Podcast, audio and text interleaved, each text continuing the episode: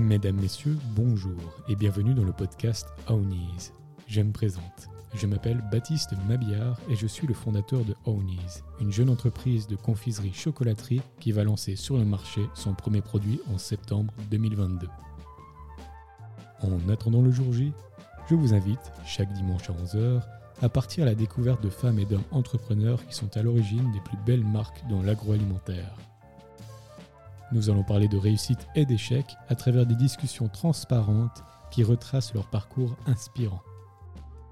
Si vous souhaitez être informé des nouveaux épisodes ou des avancées de ma marque Ownies, n'hésitez pas à vous abonner à ma newsletter via le site ownies.ch.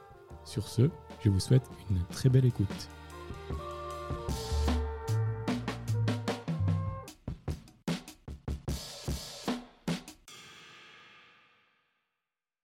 Bonjour à tous et bienvenue sur le podcast Ownies. Aujourd'hui, j'ai l'honneur de recevoir Alia Adi, la directrice et fondatrice de la maison Amarella. Bonjour Alia. Bonjour Baptiste. Comment vas-tu? Ça va très bien, merci de me recevoir. Mais c'est avec un grand plaisir.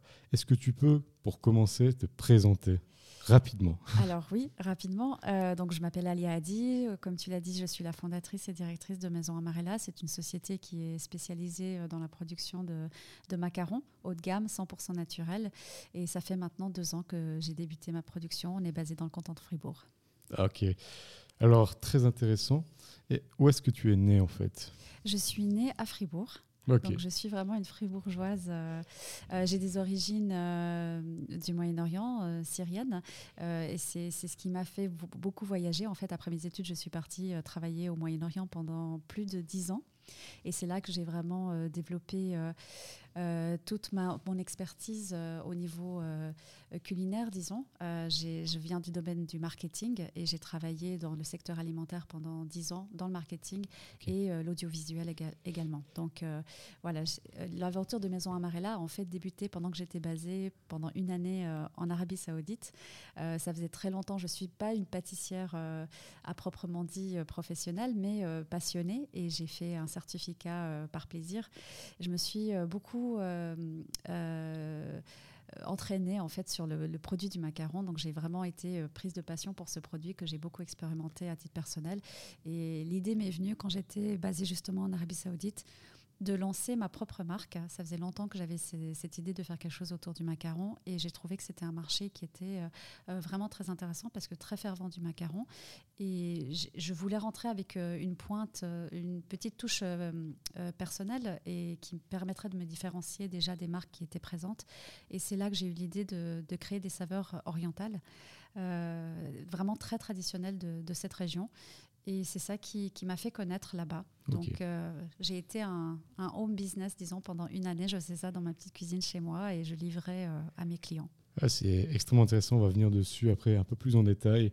Mais moi, j'ai une question aussi. C'est comment ça s'est déroulé, en fait, l'enfance de la petite Alia au Fribourg Est-ce qu'il y avait déjà des, premières bases d'entrepreneuriat? Est-ce que tu vendais du jus d'orange euh, dans la rue? Alors, euh, disons que je pense que j'ai un peu ça dans les gènes parce que je viens d'une famille d'entrepreneurs. Mon, père est entrepreneur, mes frères aussi. Donc, euh, j'ai toujours baigné un petit peu dans cet environnement. j'ai toujours entendu mon papa négocier, discuter de nouveaux projets avec ma maman. Donc, c'est quelque chose, c'est vraiment un environnement qui m'a un petit peu forgé. Et j'ai toujours ressenti cette envie voilà, de créer chose. Donc je ne savais pas exactement euh, dans quoi j'allais me lancer. J'ai fait des études euh, euh, littéraires à la base. Ensuite, j'ai fait du marketing. L'université et tout ça. Exactement. et puis je suis partie travailler. à la fin de l'université À la fin de l'université, je suis partie directement travailler. bonne élève ou bien?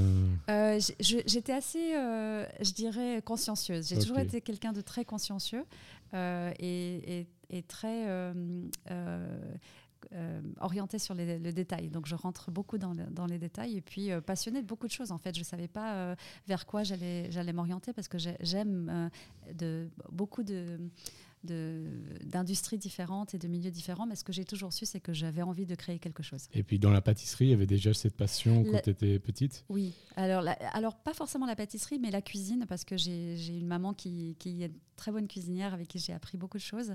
Et euh, la pâtisserie, c'était pas mon point fort. Euh, c'est pour ça que j'ai eu envie, c'est beaucoup plus technique. La cuisine euh, donne un petit peu plus de liberté. Et c'est vrai que j'avais envie de me former, en, d'avoir en tout cas les bases en, pâtisserie.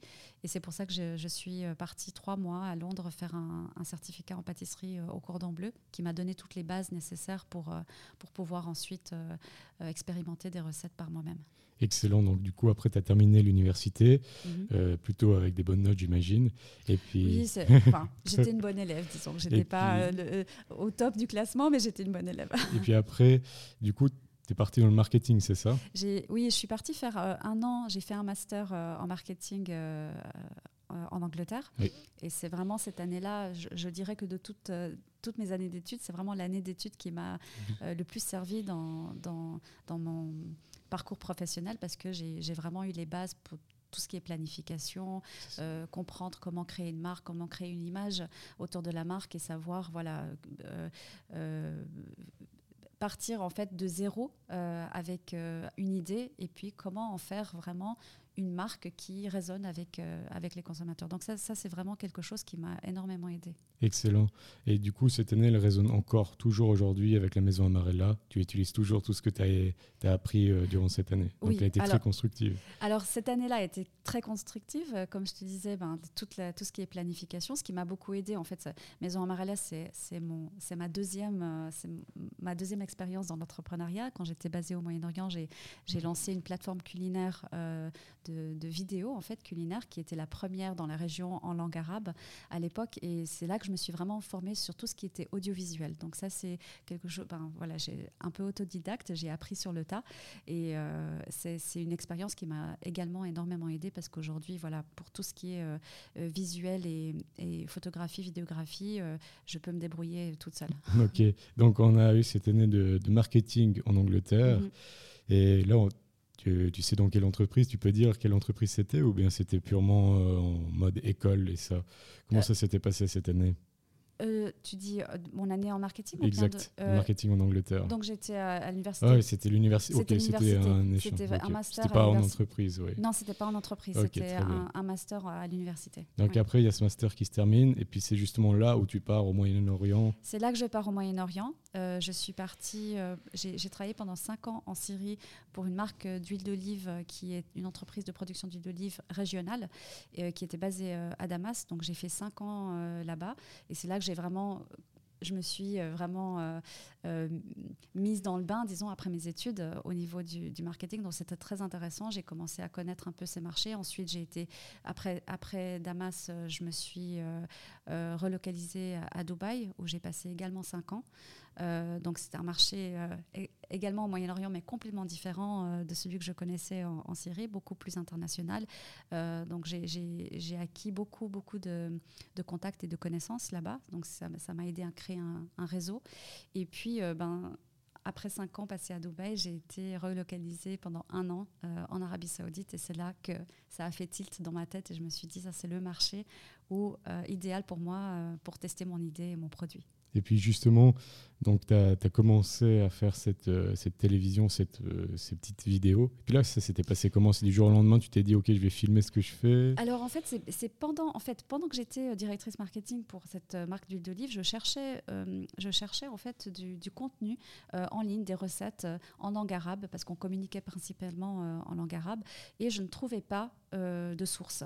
Euh, ce qui m'étonnait parce que c'est une culture euh, très orientée sur la nourriture, mais il n'y avait pas de plateforme vraiment qui offrait des recettes, euh, qui proposait des recettes semi-professionnel, disons, avec des vidéos euh, attractives. Et, c'est là que l'idée m'est venue, en fait, de lancer ma propre, euh, ma propre euh, plateforme culinaire. Et j'ai fait ça pendant sept ans. je travaillais avec des marques, je créais des du contenu culinaire pour ces marques. donc, c'est là que j'ai développé, en fait, toutes mes connaissances en, vidéographie et, photographie. Ça, se présentait comment? C'était une plateforme qui était passée sur YouTube C'était vraiment une YouTube. plateforme ah, Alors, c'est YouTube. On est arrivé à alors ça a été une, plateforme qui a été euh, euh, qui a reçu un prix de, ah. Forbes. On a reçu le, prix de Top Media Online euh, dans le Moyen-Orient. Donc on générait un million de vues par par mois. donc c'était une, chaîne YouTube. C'était une chaîne YouTube avec il y avait un site également qui où on pouvait retrouver toutes les recettes. mais tout le tout le visionnement des vidéos se, se faisait à travers YouTube. Et il y avait combien d'abonnés à peu près? 250 000. Ok, oui, donc c'était vraiment pas mal. oui, c'était vraiment, ça a été un vrai succès parce que je suis arrivée à un moment, j'ai commencé à un moment où il n'y avait rien, c'était vraiment la première chaîne. Et euh, il y a eu toute cette euh, attraction. Je produisais avec une équipe que j'avais euh, formée en Syrie. Ah oui. donc un coût très bas aussi en production. C'était un média. C'était vraiment un média, oui, c'était un média. Il y avait un studio d'enregistrement pour enregistrer. J'avais un studio d'enregistrement. Alors malheureusement, ça n'a pas, j'ai pas pu continuer en raison du conflit qui, ah qui a commencé en Syrie. Donc toute mon équipe a été éparpillée, ce qui fait que voilà, j'ai pas pu continuer cette aventure. Euh. C'est incroyable. C'était, mais du coup, alors au tout départ, donc c'était une toute petite chaîne. Alors j'ai commencé, oui. Oui, c'était au tout début. Une, chaîne, voilà. Comme on commence sur YouTube, on crée sa chaîne. Euh, j'ai eu la chance, en fait, au bout. Alors, comme j'étais la première, toutes les recherches qui se faisaient sur des recettes qui étaient sur ma, ma chaîne, j'arrivais dans les premiers euh, résultats. Donc, ce qui est fait que mes abonnés ont, ont, augmenté très rapidement et j'ai été contactée en fait par YouTube directement. Ah oui, euh, pas mal. Ils, m'ont contacté, ils ont un bureau à Londres en fait. une fois qu'ils voient qu'une chaîne euh, fonctionne bien, ils vous attribuent un, partner manager, ils appellent ça, quelqu'un mm. qui va vous former en fait euh, sur tout ce qui est aspect technique de YouTube, optimisation, comprendre en fait toutes les, tous les, petits secrets qu'il y a pour, pour réussir sa, sa, chaîne. Donc j'avais justement un partenaire attitré avec qui j'avais des semaines, toutes les semaines des, des calls. Donc c'était très très enrichissant pour moi, j'ai beaucoup appris. Ouais, ok, et c'est excellent. Puis justement, au bout d'un moment, il y a des partenaires qui sont venus, qui sont venus sponsoriser des épisodes et tout. Et puis j'imagine que c'était ça un peu aussi le business model. C'était ça le, business model exactement. Donc je générais en fait à travers euh, Alors il y a de la publicité YouTube. Après YouTube, c'est un modèle euh, euh, qui vous pouvez pas en vivre juste de la publicité YouTube. C'est pas. Ou bien en vivre, mais il faut faire énormément. Il faut faire énormément, exactement. Et puis, euh, ce que vous êtes, en fait, la région du Moyen-Orient est moins bien payée que la région du, de l'Europe ou des États-Unis. Donc, vous gagnez un petit peu moins quand vous êtes une chaîne qui, qui, qui est basée au Moyen-Orient. Ça dépend de l'audience et du pouvoir d'achat. Et euh, du coup, en fait, euh, j'ai été sponsorisée par, par, des marques. Donc, j'ai tissé pas mal de, de, contacts avec des marques locales qui souhaitaient mettre en ligne un contenu vidéo pour promouvoir leurs produits. Et ça a duré 7 ans. Et j'imagine qu'après, dans les dernières années, tu avais quand même une certaine crédibilité, puis une notoriété aussi. Est-ce qu'il y avait des gens qui te reconnaissaient dans la rue? Est-ce que tu Alors, j'apparaissais pas dans toutes les vidéos en fait. C'était à la base, c'était le modèle où tu sais, tu filmes ah juste les mains, et il y a un texte. Euh, après, je suis apparue dans quelques épisodes parce qu'on faisait des séries spéciales. Euh, mais c'est vrai que voilà, il y a, y a, alors j'étais pas forcément reconnue dans la rue parce que c'est quand même un, très très gros marché, mais euh, ça les gens m'écrivaient directement euh, en ligne. Oui, ça a tissé un peu des liens et ça, ça m'a permis aussi de comprendre l'audience euh, et de savoir comment, euh, quel type de contenu ils recherchaient et toujours adapter parce que c'est ça le plus important, c'est de s'adapter à la demande. Ce, qui, ce que vous pouvez produire un jour, dans une semaine, un mois, un an, c'est plus valable. Il faut, il faut toujours adapter son modèle. Voilà, j'imagine que, alors c'est sûr, il faut toujours adapter. Après, j'imagine qu'un émassé de poulet au curry aujourd'hui, dans un an, il restera un peu toujours le même. Donc c'est aussi ce qui est intéressant avec. Euh, mais il va rester le même, mais par exemple, vous allez peut-être mettre un peu moins de gras. Oui, c'est vrai. Peut-être euh, le faire euh, plus allégé. Remplacer la viande. Voilà. Donc il y, a plein de choses. Donc une recette reste une recette, mais après, il faut l'adapter à la demande de, la clientèle. je ne sais pas, ça peut être une demande que sur, du sans gluten, du vegan. Voilà, il y a, les demandes évoluent. C'est excellent, je trouve. Ben déjà, félicitations.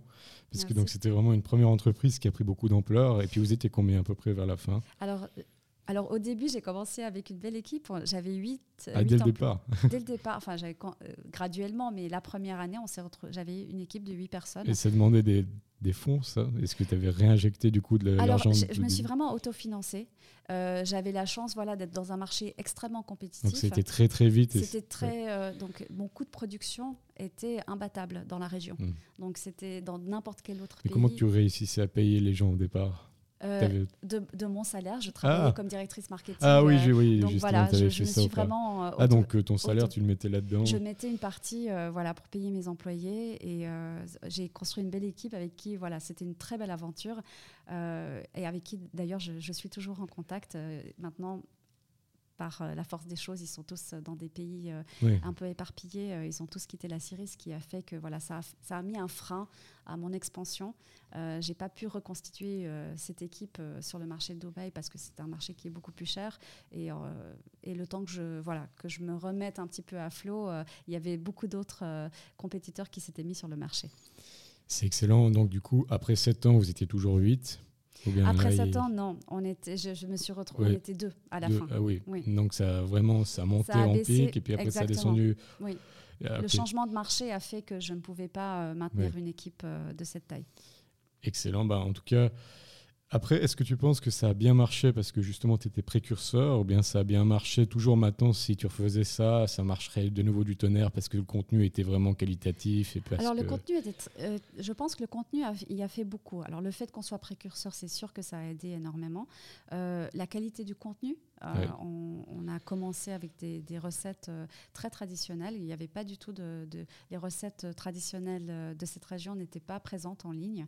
et donc on a, je me suis vraiment spécialisée là-dedans. On a fait toute la, toute la panoplie euh, des recettes euh, syriennes. Euh, pour commencer, après, on s'est un peu diversifié. On a fait des recettes internationales. Elles sont toujours accessibles maintenant? Elles sont toujours accessibles. La chaîne est toujours. voilà, elle, génère toujours des vues. J'ai toujours des abonnés qui s'inscrivent. Mais voilà, j'arrive plus à l'alimenter. Ils sont tous en train d'écrire il faut revenir, reviens et tout. Il y en a qui, qui, qui, me demandent, mais c'est vrai que voilà, ça fait déjà pas mal de temps qu'elle est, est dormante, disons. Mais voilà, c'est une chaîne que j'ai eu envie de garder pour.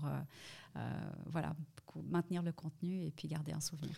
Et puis du coup, après, il y a eu justement la, guerre en Syrie qui a commencé, mhm. et c'est là où j'imagine que tout a C'est là, c'est devenu très compliqué. Déjà, c'est devenu compliqué de, produire. Ensuite, euh, mon équipe, les membres de mon équipe, un, un, ils ont quitté le pays. Donc, euh, je me suis retrouvée. Ben, j'étais. C'est la raison pour laquelle euh, je me suis relocalisée à Dubaï. À Dubaï. Et ben, je me suis retrouvée là-bas à, filmer toute seule, à faire le montage toute seule. Mon, mon éditeur, mon vidéo éditeur, m'a tout appris avant de partir. On, on a fait un, une, une, séance Skype où il m'a expliqué le programme sur Adobe, comment ah. utiliser, euh, comment faire la programmation, enfin le, le, montage des, des, vidéos. Donc voilà, c'est pour moi c'est jamais finalement, ça peut paraître comme un échec mais euh, c'est jamais un échec parce qu'on on apprend énormément de choses. Alors ça n'a pas abouti à ce à quoi j'aspirais je, euh, par la force des choses, mais, euh, mais je, je, regrette en rien cette aventure. J'ai beaucoup appris, j'ai construit un réseau aussi grâce à cette, cette aventure et acquis beaucoup de connaissances. Pour moi, c'est pas du tout un échec parce que c'est pas de ta faute si tu es parti de la Syrie. C'est vraiment la situation qui a fait aussi que ça devenait tendu. Et puis d'ailleurs, bah, après, on a vu comme tu l'as dit, tu es arrivé à Dubaï et tu as tout de suite rebondi, puisque tu as tout de suite ouvert, euh, si je dis pas de bêtises, euh, c'est là où tu as commencé à, cuisiner euh, dans de l'appartement et puis à faire ta deuxième. Alors j'ai commencé à, beaucoup expérimenter dans les recettes. Je, je, faisais, voilà, c'est là que j'ai vraiment beaucoup expérimenté dans le macaron. et j'ai commencé à développer mes propres recettes. J'étais vraiment très obsédée par ce produit parce qu'il y a eu des ratages phénoménaux au début. Qu'est-ce qui t'a obsédé au départ J'étais très intriguée. Je trouvais ce, ce produit extrêmement beau et extrêmement euh, euh, intéressant à adapter à différentes saveurs. Et c'était ses débuts aussi. Et c'était vraiment, exactement. Et j'aimais particulièrement ce produit que, que j'achetais souvent en, pâtisserie. Et euh, j'avais envie voilà, de, vraiment de le maîtriser, de comprendre comment ça fonctionnait. C'est un produit extrêmement délicat en pâtisserie. Enfin, tous les chefs diront que voilà, c'est un des produits les plus compliqués à faire.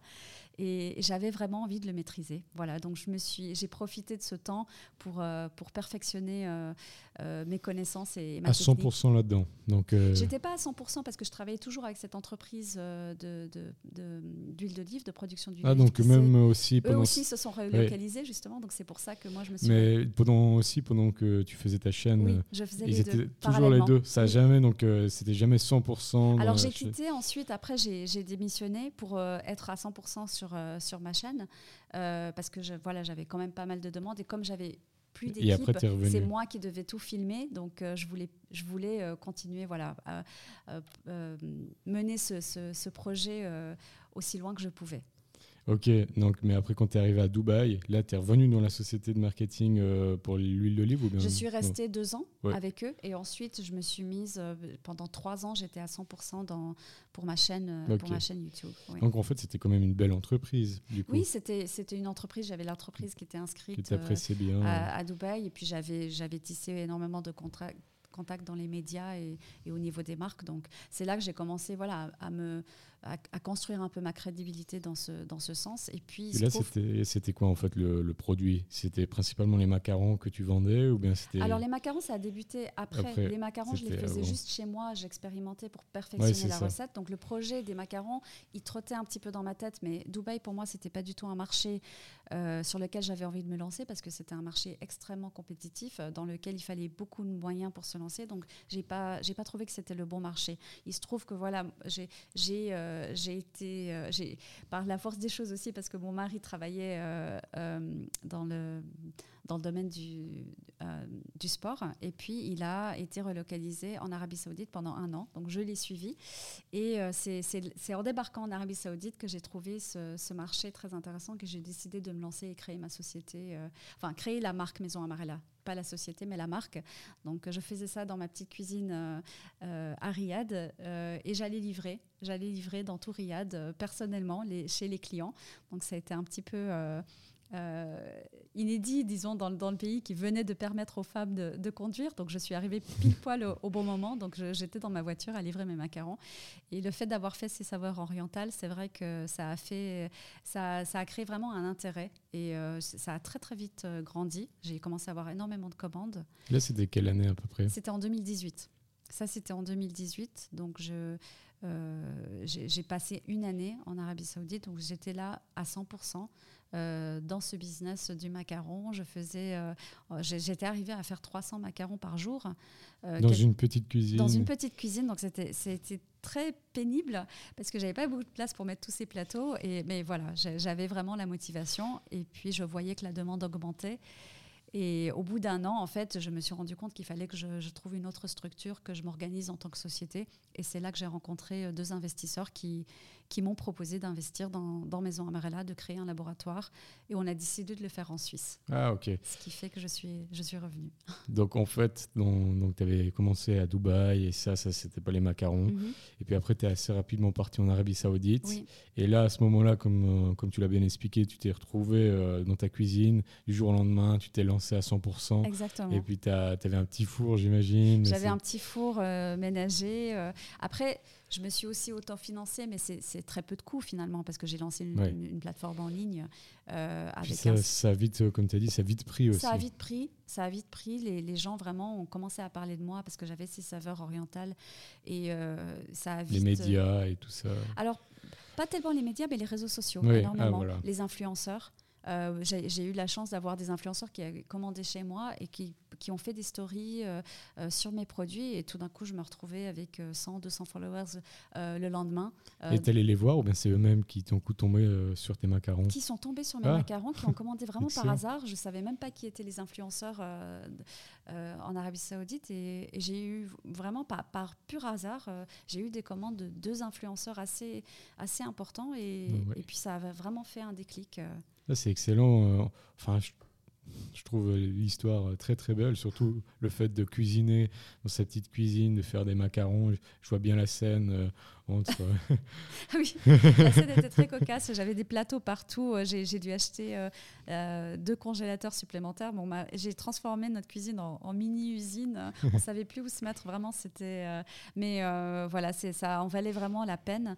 Et ça a été une année très intéressante pour moi, déjà de, Très difficile, j'imagine, parce que c'était 7-7, 24-24. C'était difficile parce que voilà, j'assurais la production toute seule, les livraisons toute seule, donc euh, ça, a été très intense. Mais, euh, Dans un pays qui venait de s'ouvrir justement euh, à le mais je, dois dire que j'ai jamais eu de mauvaise expérience. J'ai toujours fait mes livraisons, donc j'étais en voiture seule à livrer euh, à travers tout Riyad et j'ai toujours été très bien accueillie par les gens. Alors un peu étonnée de voir une femme arriver livrer des macarons, euh, mais euh, toujours très gentille, très sympathique et, ça a créé un petit buzz aussi parce que voilà, ils, se disaient entre eux ah mais tiens cette société c'est la c'est la la reine des macarons.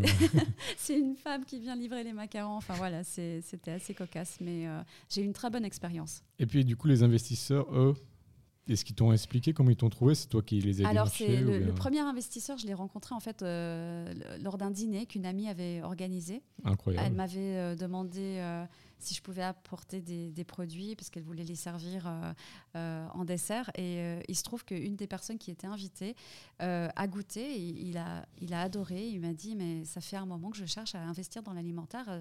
Est-ce que tu cherches des investisseurs? Et j'y avais pas pensé tout de suite. Après, j'ai dit Bon, il m'a relancé.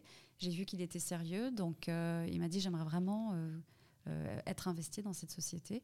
Et il m'a présenté à, un ami, un de ses amis qui est dans le secteur alimentaire. Voilà, les deux sont venus vers moi, ils m'ont dit voilà, on aimerait bien investir avec toi et on est prêt à euh, à le faire en Suisse parce que ça faisait sens. Maison Amarella, en fait, Amarella, euh, j'aurais dû commencer par ça, mais en fait, c'est une fleur. C'est une fleur qui pousse, euh, qui pousse dans les Alpes. J'avais choisi un nom que je pouvais lier à la Suisse parce que je me présentais vraiment comme Suisse, comme oui, es né à Fribourg, qualité suisse aussi parce que j'ai utilisé des ingrédients importés. le chocolat, il était suisse. Donc, je, je, mettais vraiment en avant cette qualité, cette image euh, de la Suisse. Et, du coup, c'est pour ça que je voulais un nom qui représente, qui puisse me relier à la Suisse. J'avais trouvé, je suis tombée sur cette petite fleur euh, de couleur violette qui est devenue le, la couleur de la, de la maison. Et puis, euh, ils m'ont dit, ben, puisque tu construis toute ton image sur le Suisse Made, pourquoi pas le faire en Suisse directement? Ouais, c'est. Mais toi, je pense aussi, au fond de toi, tu avais toujours le, le, projet de revenir en Suisse. Oui, c'était un projet. J'en avais aussi discuté euh, avec mon mari. On souhaitait euh, venir s'installer en Suisse. Ça, c'était un accélérateur, en fait. Ça a été un accélérateur et enfin, toutes les conditions étaient vraiment euh, alignées parce que mon mari, au même moment, avait fait une demande pour un, pour un master à l'EPFL et il a, il a été accepté au même moment où j'ai reçu cette proposition. Donc, on s'est dit, tout s'aligne, on va faire le pas et retourner en Suisse. Excellent. Et du coup, après, ces investisseurs, ils viennent, et... parce que c'est vrai que jusqu'à maintenant, tu as toujours tout autofinancé, donc tu as toujours fait du bootstrapping, ils disent en anglais. Oui, c'était toujours du bootstrapping. Tu avais toujours euh, tout ton capital qui était là, et là, tout d'un coup, il y a des investisseurs qui arrivent. Est-ce que, comment est-ce que, comment tu as fait? Tu as dû, je pense, négocier ils ont... Alors, j'ai négocié dès le départ d'avoir la majorité, euh, du fait que j'avais euh, déjà euh, Tout fait. Ben, déjà créé la marque, euh, déjà fait le design, euh, construit un petit peu la renommée Ariad. Donc j'ai pu, j'ai pu négocier en mettant le même montant qu'eux. d'avoir un pourcentage plus élevé en raison de ce que j'avais apporté en plus du capital. Puis justement, juste pour la petite parenthèse, tu parlais de design. Ça aussi, tu l'avais fait toi ou bien là, tu avais fait appel à quelqu'un? Alors j'ai fait, j'ai, fait appel à une designer euh, qui était basé à Dubaï, que je connaissais, qui m'a fait le, design. Donc, je me suis aussi autofinancée. C'est toujours le même maintenant ou bien il a, il a changé? Non, maintenant, ça a changé, en fait, parce que je travaille maintenant avec une agence locale euh, à Fribourg. Euh, je produis tout localement, en fait, le design, le packaging, les ingrédients, tout est fait C'est bien, c'est un petit réseau sympathique. Exactement. Du coup, donc ces investisseurs, ils viennent. Et est-ce que Comment ça se passe? Enfin là, j'imagine c'est des business angels. Du coup, c'était vraiment, euh, ils n'avaient pas de, d'entreprise d'investissement. C'était pas une banque ou, quoi que ce soit. Alors en fait, il y a un des investisseurs qui était stratégique dans le sens où lui était, euh, il avait une chaîne de pâtisserie. Euh, Ariad avec 11 points de vente. Et en fait, l'accord, c'était qu'il allait acheter de la marchandise de Maison Amarella et vendre dans ses boutiques sous la marque Maison Amarella. Donc dès le départ, quand je me suis installée, euh, quand j'ai créé mon laboratoire de production, donc j'étais pas du tout connue sur le marché suisse, c'était un nouveau marché, il fallait que je, je, commence sur ce marché, mais j'avais déjà la garantie euh, de l'export vers, euh, vers l'Arabie saoudite à travers cet investisseur. Et puis du coup, bah forcément là, ils rentrent dans le bateau, bon, mhm. eux, ils restent à Riyad. Oui. Je pense qu'ils ne viennent pas en Suisse. Non, ils sont venus pour une visite, pour voir le, laboratoire, mais ils sont, c'est, des investisseurs, euh, on, va, on va dire, c'est des silent investors. Alors c'est déjà bien. Et puis justement, tu arrives en Suisse, mais tu pars de zéro parce que du coup, tous tes clients de Riyad, euh, les, les, influenceurs et tout ça, oui. ben, ils ne peuvent pas commander parce que. C'est ça. Euh, euh, oui, aussi pour envoyer par la poste et ça mhm. directement en Arabie Saoudite, de l'alimentaire en plus, c'est un peu compliqué.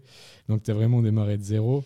J'ai redémarré de, zéro. Déjà, il a fallu faire, euh, ben, créer le laboratoire. Donc moi, comme euh, je te dis, je viens pas du, monde professionnel de la cuisine ou de la pâtisserie, donc je ne connaissais euh, pas les équipements qu'il fallait. C'était une chose de produire à la maison. Après, il fallait adapter à une production. Donc, j'ai fait beaucoup de recherches. Je me suis renseignée sur ce qu'il fallait comme équipement. J'ai regardé beaucoup de vidéos. Et voilà, c'est un peu le système D. J'ai fait appel j'ai commencé à contacter certains fournisseurs qui d'ailleurs self-made c'est bien c'est vraiment sur le moment il y a un problème tu vas essayer de comprendre pour essayer de le résoudre c'est ça en fait parce que en fait moi, de par ma formation de marketing, je suis quelqu'un qui planifie énormément, mhm. mais je peux déjà te dire que rien, rien ne s'est passé comme je l'avais planifié. Ah, ça, c'est toujours ça. Euh, donc ça, c'est quelque chose qui, auquel il faut souvent se préparer. C'est qu'on a beau faire des plans et, se, projeter, mais c'est rare que ça se passe comme on avait prévu. Donc nous, on a eu énormément de problèmes au niveau euh, équipement. Et puis, euh, j'ai dû euh, énormément m'adapter et puis faire en fonction. Euh, ça a été de manière très empirique. On a fait beaucoup de tests. J'ai engagé un, chef de production qui est très qualifié, mais on a dû faire énormément d'adaptations pour pouvoir produire dans un laboratoire professionnel. Et puis le local que tu as trouvé avec tes mhm. investisseurs, justement, c'était un local déjà d'agroalimentaire, donc il n'y avait pas besoin d'avoir toutes les normes d'hygiène et ça. Alors quand je suis revenue, ben, j'étais un petit peu perdue malgré que Fribourg soit ma ville natale. Euh, je, l'avais quittée il y a, pendant plus de dix ans. donc, j'avais pas énormément de, contacts et je, cherchais à, la base un local euh, dans la ville de Fribourg, ce qui a été euh, très compliqué impossible. et impossible parce que j'avais besoin d'un quai de chargement. Donc, le plus simple, c'est qu'en fait, je suis, j'ai été frappée à la porte de la promotion économique en leur expliquant mon projet, que j'avais créé cette marque en Arabie Saoudite, que j'avais des investisseurs et que je cherchais un local. Et ils m'ont tout de suite pris sous leur aile. Ils ont été vraiment formidable. Ils m'ont proposé ce, local euh, dans lequel je suis aujourd'hui, qui appartient euh, à l'État de Fribourg. Donc c'est un centre agroalimentaire qui s'appelle Agrico, euh, sur lequel je loue un espace de production qui est parfaitement adapté pour l'export avec un quai de chargement et tout ce qu'il faut avec. Et j'imagine que la levée de fonds que tu as fait avec tes deux investisseurs, mhm. il y avait un montant qui suffisait justement à acheter aussi les machines, à pouvoir commencer et avoir une petite réserve pour tenir quelques mois. Exactement. Donc on a fait, euh, j'avais fait les calculs de regarder combien, combien il fallait investir. Euh, pardon? Tu arrives à tenir combien de temps à peu près? Euh, Alors on a tenu, ben, pour l'instant là ça fait deux ans, on n'a pas été refinancé. Donc pour l'instant on, génère assez de. Oui, je, je, disais plus au tout départ, avant par exemple si on réfléchit, ok, il n'y a aucun chiffre d'affaires. Oui est-ce que tu arrivé à ah. tenir 2-3 euh, mois euh, sans oh. chiffre d'affaires pour démarrer justement On aurait pu tenir, on pouvait tenir un an sans ah, chiffre d'affaires. Excellent. On pouvait tenir un an. Donc euh, on avait.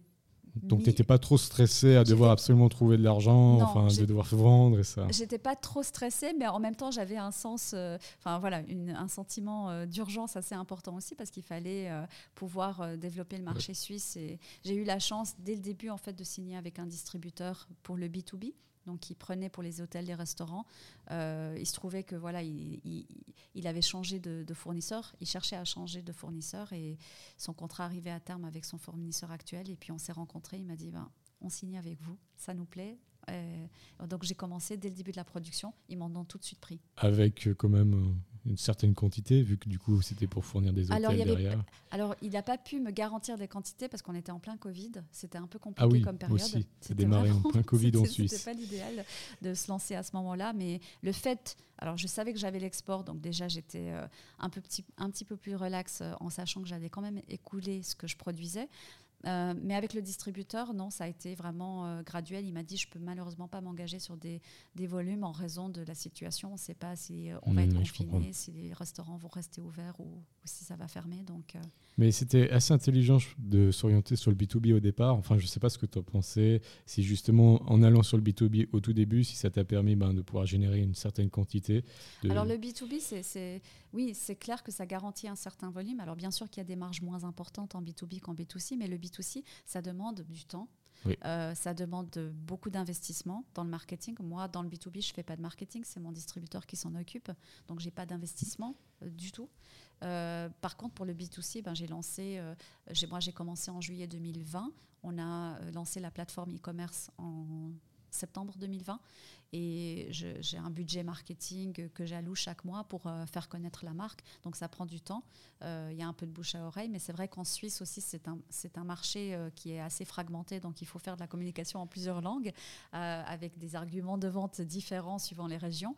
Et puis, et puis surtout que les gens n'étaient pas forcément habitués à commander de l'alimentaire en ligne. Le Covid a précipité un peu ces habitudes alimentaires qui, ont, qui commencent à changer.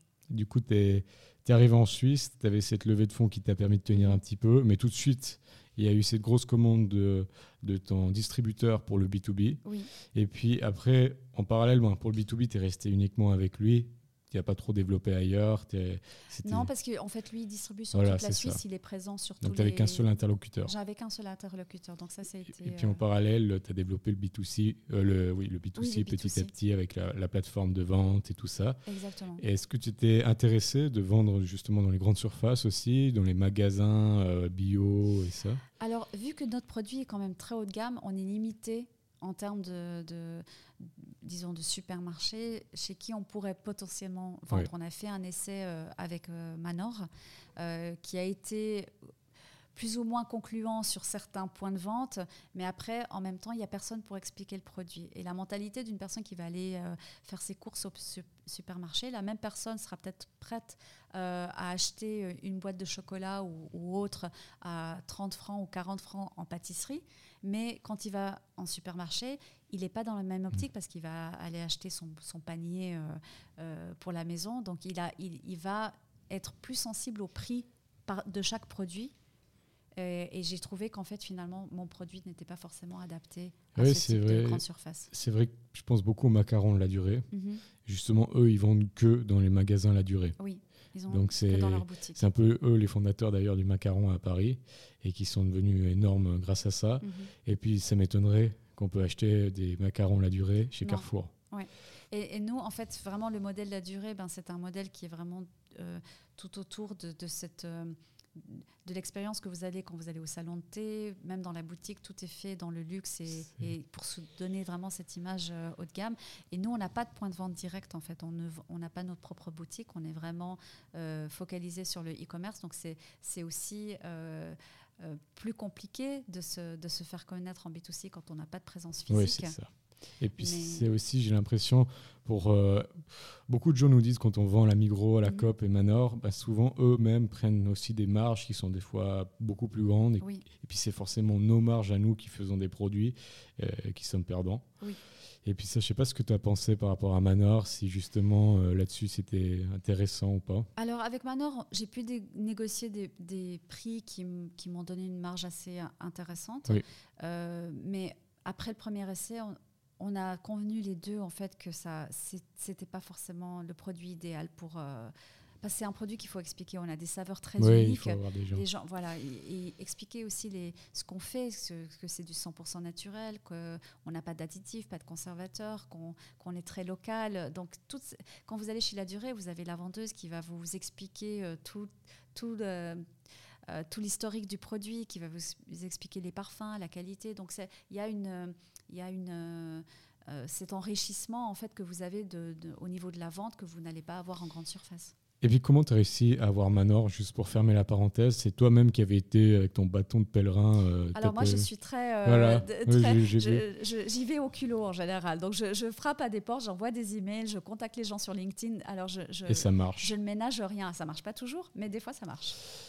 Bah là ça a marché par exemple avec Manor. Et puis après, donc du coup tu t'es focalisé sur ton site. Mhm. Et là-dessus, comme tu as dit, le gros problème c'est de faire connaître. Donc là, tu as utilisé les réseaux sociaux comme euh, cheval, cheval de bataille, comme on dit. Oui, vraiment des réseaux sociaux. Alors euh, voilà, j'ai fait un peu de publicité, euh, mais j'essaie surtout d'être très créative au niveau du, contenu. Ce C'est pas juste mettre des, images du produit. Je fais beaucoup de hein. vidéos, beaucoup de reels, beaucoup de stories. et puis pour donner un peu cette, cette, montrer la transparence en fait. Nous, je montre vraiment la production à l'intérieur. J'ai pas envie d'être opaque par rapport à la mmh. façon dans, laquelle on travaille. Donc j'ai envie que le, le, consommateur puisse voir l'intérieur de la production et de voir exactement quels produits on utilise, comment on fabrique nos macarons. Oui, et puis ta communication est excellente en fait. J'ai été voir plusieurs fois euh, sur Instagram, je suis abonné d'ailleurs. Mm. Et puis il y a une concordance des couleurs, il n'y a pas une image qui vient et puis donc on se dit non mais c'est quoi, ça mhm. fait tache au milieu du feed Instagram, et ça c'est vraiment incroyable. Ça fait partie euh, vraiment de l'identité visuelle, c'est ça quand on, quand on construit une marque, il faut vraiment réfléchir, tout doit s'aligner en fait, vous pouvez euh, aussi bien le visuel que la communication, le type de contenu que vous allez mettre, euh, donc il faut qu'il y ait une harmonie finalement dans tout ce que vous faites. Et puis justement après les clients viennent sur le sur le site, ils commandent leur boîte, mhm. mais du coup, ils reviennent assez régulièrement. J'imagine chaque mois, ils reviennent aussi commander. On a, on a un retour de clients qui est assez important. On a un pourcentage assez important de, clients qui, reviennent, qui rachètent. Donc ça, c'est un bon point, parce que vendre une fois, c'est bien. Euh, mais, le, vrai, le vrai test, c'est est-ce qu'ils vont recommander? Une fois qu'ils recommandent, ça veut dire que la qualité a été validée. Excellent. Oui, parce qu'on dit, c'est justement ça qui est magnifique avec le système d'abonnement. Mhm c'est qu'on sait si on a un abonnement Spotify, Spotify sait que pendant un an, bah, on va continuer à payer l'abonnement Spotify et c'est pas un problème. Mais là, dans l'agroalimentaire, ben, les gens achètent la boîte et puis mhm. après, s'ils n'achètent plus de boîte, ben, c'est fini. Mais c'est pas que le produit finalement. C'est vrai que nous, on vend un produit, vous pouvez vendre un produit, un service, mais ce qui fait que les gens vont revenir vers vous au-delà de la qualité du produit que vous proposez, c'est il s'attache en fait aux valeurs que vous, vous portez également. Donc il s'intéresse, les gens, surtout euh, sur le marché suisse, les gens sont très réceptifs au fait que ce soit local. Ils achètent finalement, ils achètent le produit, mais ils, achètent, ils adhèrent surtout aux valeurs de la société. Ils sont très intéressés. C'est ça qu'il faut mettre, c'est ça qu'on vend finalement. C'est ça qu'on cherche à communiquer. C'est pas le produit en soi. Le produit, il, il représente nos valeurs. Et finalement, c'est trouver les consommateurs qui partagent ces mêmes valeurs et qui auront envie euh, et puis aussi l'histoire, parce que l'histoire est, incroyable. C'est vraiment, ben, c'est toi, tu es parti de zéro, vraiment. Vraiment, même là, on a vu le parcours vraiment de zéro. Mhm. Et puis, tu as décidé de faire quelque chose de qualité, où tu es passé ben, par Dubaï, tu es passé par l'Arabie Saoudite. Petit à petit, ça s'est ficelé. Il y a des investisseurs qui sont venus, mais eux, ils n'ont rien fait. Ils ont juste mis euh, des fonds, mais le reste, c'est toi. Tu aurais pu très bien cramer les fonds en un mois et partir après aux Maldives. Mais non, euh, tu as réussi à faire quelque chose de vraiment magnifique, à avoir aussi un joli local, à pouvoir faire des produits de qualité, parce que mhm. ça, c'est très important de dire aussi. Euh, J'ai pu en goûter mhm. des macarons, et puis c'est vraiment même par rapport aux produits utilisés, euh, vous n'utilisez pas une des framboises qui viennent euh, de je ne sais où. Tout est contrôlé, tout est suisse. Alors tout ce qui est produit, ça c'est vraiment un critère, c'est que tous les ingrédients qui sont produits en Suisse, on va acheter suisse. Donc on achète des œufs d'une ferme euh, élevée en plein air, traités sans antibiotiques, euh, euh, sans, sans tous ces, additifs qu'on peut avoir dans, dans les, produits. et tout ça. Exactement. on va choisir ben, bien sûr le, le, chocolat, la crème, tout est local. pour les produits qui ne sont pas produits en Suisse, tels que les amandes par exemple, on va s'orienter vers des parcours euh, les parcours les plus courts possibles. Donc, euh, au lieu d'acheter des, amandes californiennes, on privilégie les amandes espagnoles. Euh, et voilà, donc on essaie de vraiment privilégier les circuits courts. Et c'est vraiment un critère de base, c'est d'être le plus suisse, le plus suisse possible. Et puis, la maison Amarella est halal. On est aussi certifié halal parce que ça a été un euh, ça a été une, demande pour pouvoir exporter au Moyen-Orient. On était obligé de faire donc ça. Toujours maintenant, tu exportes au Moyen-Orient Oui, on exporte toujours en Arabie Saoudite. Donc, certains pays, on est vraiment obligé d'avoir cette certification pour pouvoir euh, exporter. Ça se passe comment d'exporter justement en Arabie Saoudite Enfin, plus largement, d'exporter en dehors de l'Union européenne? Alors, Actuellement, on est uniquement sur deux marchés. On est sur l'Arabie Saoudite et la Suisse, mais euh, on est en train de se développer sur d'autres marchés du Moyen-Orient. Le, prochain, ça va être les Émirats. On est en train de discuter avec un distributeur euh, qui a beaucoup aimé nos produits pour le B2B. Et puis, on va très bientôt lancer notre plateforme e-commerce pour les Émirats et l'Arabie Saoudite qui permettront aux gens de commenter directement en ligne nos produits et d'être livrés comme on le fait en Suisse. Là, il y a un partenaire, c'est la Poste qui s'en occupe Alors ici, c'est la Poste.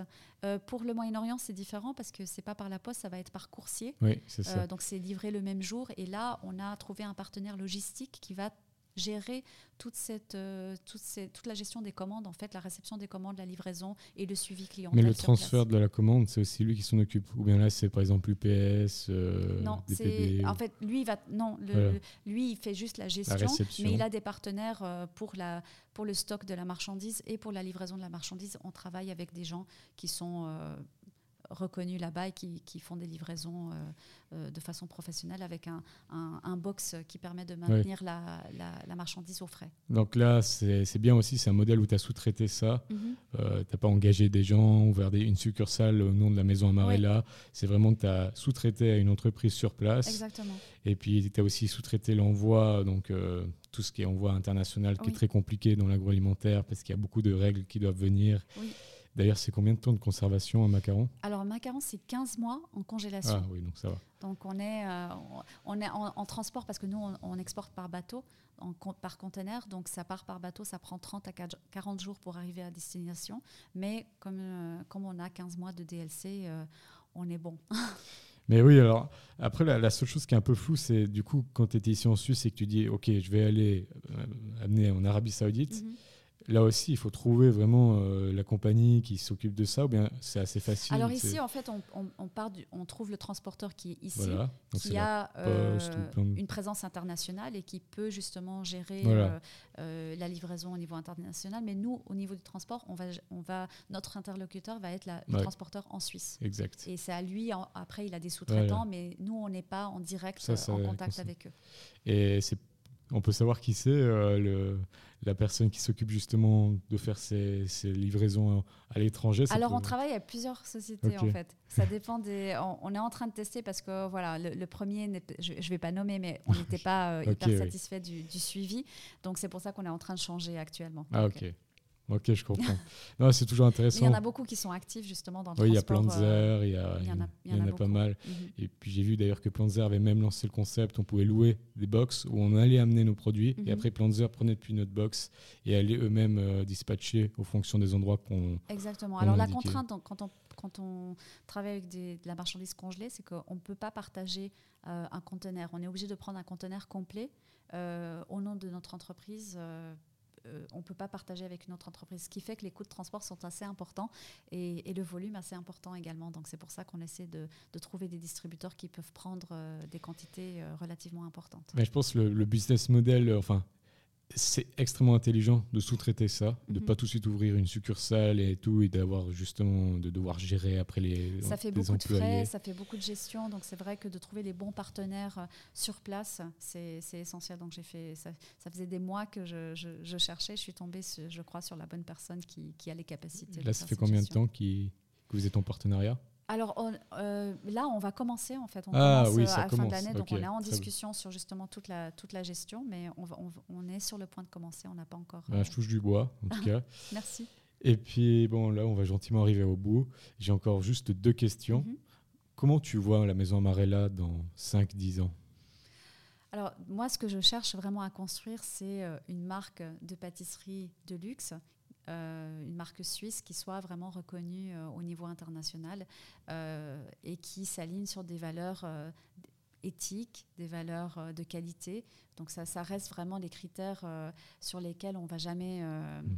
Euh, on va jamais faire de concessions parce que la qualité pour moi elle reste vraiment elle a un prix aussi les gens elle a un prix. Après c'est vrai que oui euh, si ça dépend ce qu'on va comparer. Quand on dit ben ce produit est trop cher mais il faut savoir à quoi on le compare. Un macaron euh, oui ça peut être trop cher. On peut trouver tous les prix des macarons. Mais après il faut prendre le temps de regarder les ingrédients qui sont dans il y a des macarons à la Migros mais c'est pas du tout la même chose, pas la même chose. et c'est pour ça que je pense que c'est aussi intelligent surtout surtout ton entreprise, la Maison Amarella, mhm. qui est placée sur un peu un domaine un peu luxueux, et puis par rapport, comme on a dit, à la qualité, mhm. très importante. Je pense que c'est important de ne pas le vendre euh, dans les grandes surfaces, comme tu as dit. Oui, parce que ça casserait l'image. Et puis finalement, le consommateur, comme je te dis, qui va rentrer dans un supermarché, il ne va pas comprendre va pas un tel prix. Euh, euh, parce qu'il n'y aura personne pour le justifier sur place. Donc ça continuera à être du B2C en vente à travers le site en vente, alors on essaie de se développer vraiment en B2C. L'idée, c'est pas d'avoir des boutiques, c'est vraiment de se développer en tant que plateforme e-commerce. Euh, c'est à l'air du temps. Je pense que c'est une bonne idée. Oui, ça, ça permet euh, vraiment de toucher euh, un plus large public et puis surtout de minimiser les coûts. En ces temps, on ne sait pas l'évolution en fait de, de, la crise sanitaire, comment ça va se passer ces prochaines années. Je pense que c'est une très très bonne idée, surtout que c'est l'air du temps. Et mhm. puis quand on dit quand on ouvre une boutique en ligne, on s'ouvre au monde entier en un coup.